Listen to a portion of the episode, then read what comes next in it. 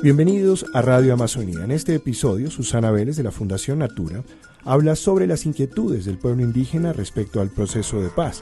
Lo hace con Luis Llanos, él es sabedor tradicional e historiador del pueblo cubeo, fue fiscal del CRIBA y actualmente colabora con el municipio de Mitú en la Casa de Cultura como promotor. Luis, hemos estado hablando en los últimos días mucho del proceso de paz, de esto cómo va y usted nos manifestaba que tiene unas preocupaciones sobre el proceso de paz. ¿Por qué no nos cuenta qué les preocupa a ustedes de este nuevo escenario que tenemos en el país? Eh, bueno, eh, mi preocupación es de lo siguiente. Nosotros eh, hemos sido de una tierra de paz, de una, de una tierra que nunca nos sentimos después de la guerra ancestrales.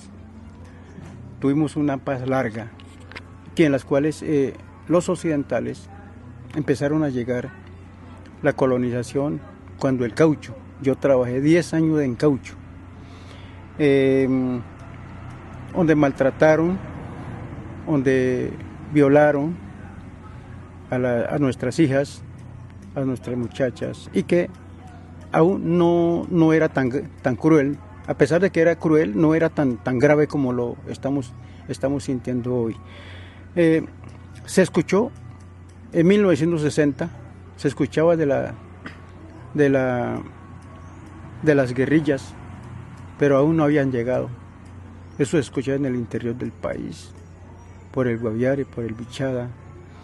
Pero ya después, con el transcurso del tiempo, ya no, nos llegó acá al Baupés, cuando por primera vez me dijeron llegó la guerrilla. Y eso era como, como caer una bomba entre la, entre la mesa de la comida, en el plato, y eso nos impactó bastante. Es, en ese momento nosotros salimos de nuestras malocas.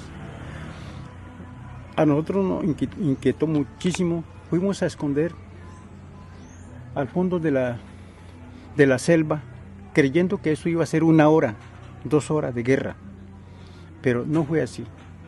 Entonces volvimos a salir nuevamente a los tres días y cuando nos encontramos fue con ellos, con los uniformados. Nunca habíamos visto un soldado, nunca habíamos visto un policía en vestido y mucho menos una guerrilla entre la selva armado. Entonces, y comíamos el cazabe, no nos entraba, no podíamos, no podíamos eh, mandar ni con, ni con agua, porque ese, ese no era nuestra vida de vivir. Esa no era, no era una tranquilidad, nos llegó fue, no sé, cosa que uno no, no se imagina en ese momento qué fue lo que le llegó a uno. Entonces el señor comandante nos dijo, señores indígenas, nosotros somos la guerrilla, nosotros somos la FARC, nosotros somos los hijos de los pobres, nosotros venimos a ayudarles a ustedes, no hacerle el mal comprendan de que esta selva va, a tener paz, toda una vida grande, toda una, una larga temporada van a tener paz ustedes. Y hoy nos ven a nosotros, se asustan, nos tienen miedo, pero nosotros vamos a familiarizar. Ustedes van a hacer la guerrilla más tarde. Ustedes son los que van a cargar de lo que yo cargo en este momento. Y ustedes mismos van a buscar la paz. Eso es lo que nos dijo. Y todavía nosotros no podíamos dormir. Nos dormíamos después de que miramos ese señor parado en la puerta, en la puerta de cada maloquita. En ese momento reinaba era la, guerra. Y más nos dijo, cuando ustedes quieran, quieran hacer sus necesidades, pídanos permiso. Nosotros no les vamos a hacer nada.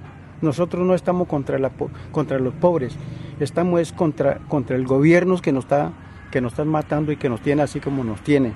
Usted comprenderán más tarde. Bueno, eso, eso duró cuántas, cuántos días, cuántos meses. Y al fin, nosotros acostumbramos mirar ese, ese color verde y, ese fusil en la mano. Ah, no, no nos hace nada. Pero aún, porque no escuchamos los tiros. ¿sí? Pero llegó el momento en que llegaron también los soldados aquí a, a Mitú a la selva y empezaron a volar los aviones. Y cuando en ese momento nosotros estábamos entre, como entre dos paredes.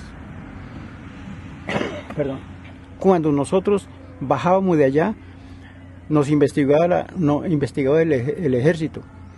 Subíamos de aquí para allá, nos investigaba la guerrilla. Si hablaron con ellos, si hablaron, díganos, hablamos. Y verá que vamos a ir castigando uno por uno. Entonces, ya mucho más tarde fueron matando a la gente. Y eso fuimos cogiendo miedo, esta gente, quiénes serán, de dónde viene, cómo son, porque nosotros no sabíamos de dónde era que venían. Muchachas bonitas, blancas, de piel blanca, ojos, arcos, los muchachos blancos durmiendo en el suelo, durmiendo entre el agua. Entonces, entonces nosotros decíamos, ¿de dónde vendrán esta gente? ¿Cómo será que viven, que, están durmiendo en un bajo, bajo aguacero, bajo pantano? tirados en una carpa envuelta.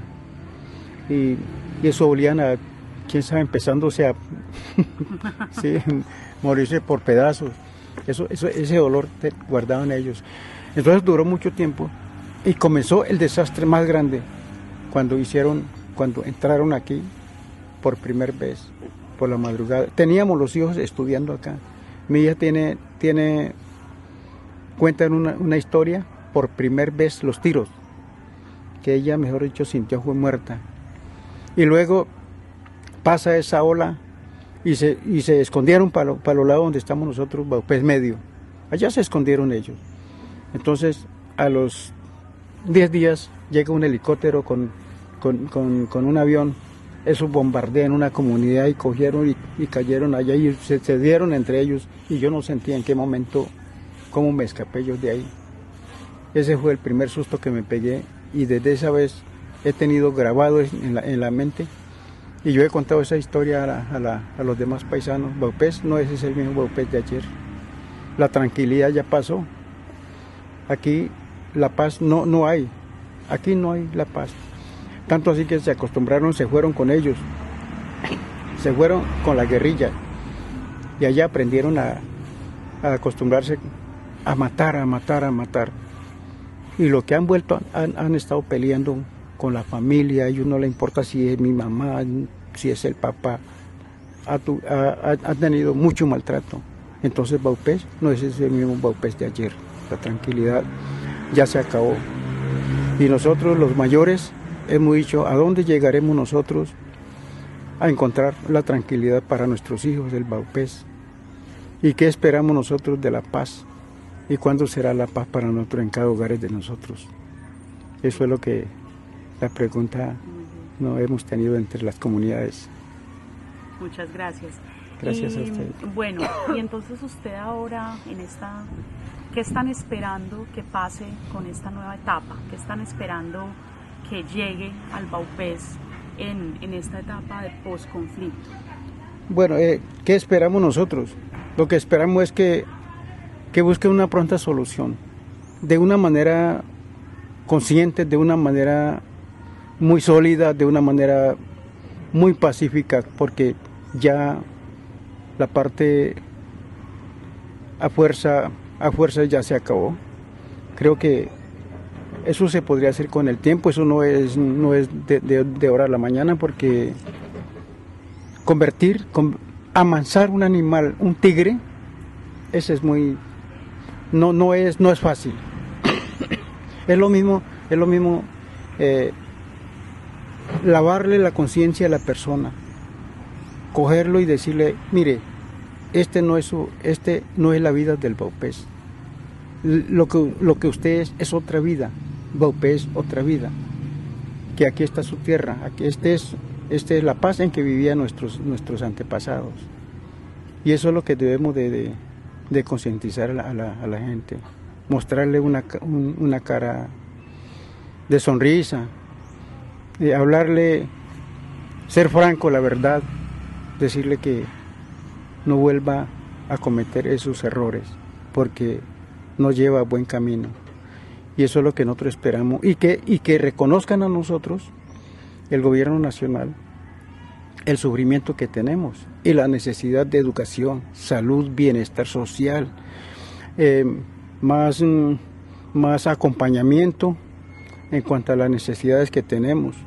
Y eso es lo que... Y, y que nos respeten nuestras cualidades como pueblos indígenas, que nosotros somos los que hacemos que viva esta selva verde que ustedes pasaron. Esto es, nosotros somos como los animalitos, como, como el abono de este, de este ambiente. Este, este es, rey, aquí reina la paz. Cuando un árbol, dicen los antepasados, cuando un árbol mueve solo, es porque está contenta la vida y el alma de uno está tranquila. Y eso es lo que nosotros esperamos, como llegar un viento y soplar y, y hacer mover un árbol a un árbol con hojas verdes. Y eso es lo que se espera, que el gobierno nacional reconozca que somos personas humanas como cualquiera de, la, de los occidentales del mundo y en las cuales tenemos nuestros usos y propias costumbres para, para educar a nuestros hijos y mantenerlo para que ellos sean felices y que vivan en armonía. ¿Usted quiere decirle a la gente en Bogotá, pero en Cubeo? Voy a hacer una invitación a todo, en general a todos los a todos los de habla de habla español. Carita yo doba que mi tui doba que para mí que cubeo una mu muji hi mía que mi anique sabedor tradicional a dama jere pupuye de cubao aru jibu mahi de que habede ni croma kan pe nya que caride pas muhe ahí no ne. Ni hane me anu me anu ni kana mi ni kana mu ke boru gobierno kate de uji ni buyede ni he hete ni hana ne kwede o ni ni ni me ano ni ni mana kinya kana yepe. Ke boru kai ure mu no aru mane Medellín Antioquia kaure pu costa San Andrés mane